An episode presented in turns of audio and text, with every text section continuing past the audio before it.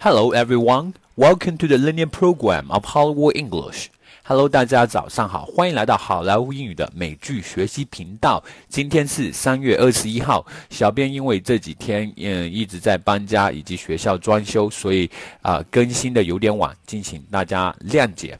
好的，今天我们同样还是学习一个非常地道的英语表达法，have a soft spot for someone or something。这个表达法是什么意思呢？又是如何来使用呢？我们一起来看一看。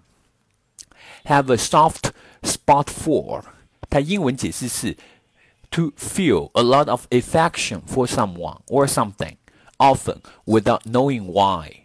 喜欢，中文意思喜欢，有特别的好感，对某物或某人有好感。好的，接下来我们一起来看看例句。例句 Number One，Luna，I have a soft spot in my heart for you。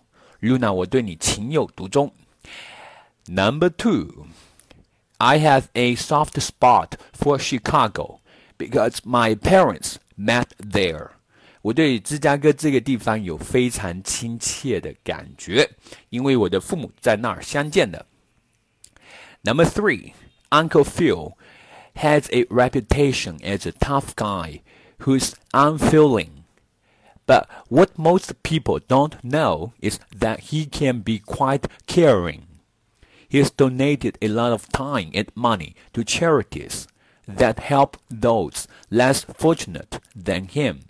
Clearly, he has a soft spot for the underprivileged.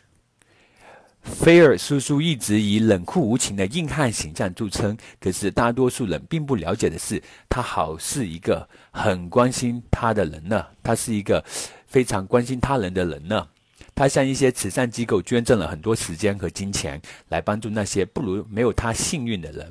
很显然，他很同情那些弱势群体。Number four, my wife started an adoption service for dogs. What started out with finding a home for one unwanted puppy became a full time job. Thanks to her, over 200 dogs have been rescued. She could have chosen a job that's easier and higher paying, but she has a soft spot for dogs in need. It's very fulfilling. 我太太办了一个，呃，狗的收养中心。最初只是要给一只没人要的小狗找个家，后来居然变成了全职工作。在她的帮助下，已经有两百多只狗被救。她本来可以选择一个更加容易做、工资更高的工作，但是她看见那些特别需要帮助的狗的时候，心就会软。这份工作让她很充实。Number five. I have a really soft spot for blondes. I find myself attracted to blonde women the most. 我对金发美女毫无抵抗力，就是特别喜欢金发的女人。Number six, I got to admit that I have a soft spot for Shenzhen.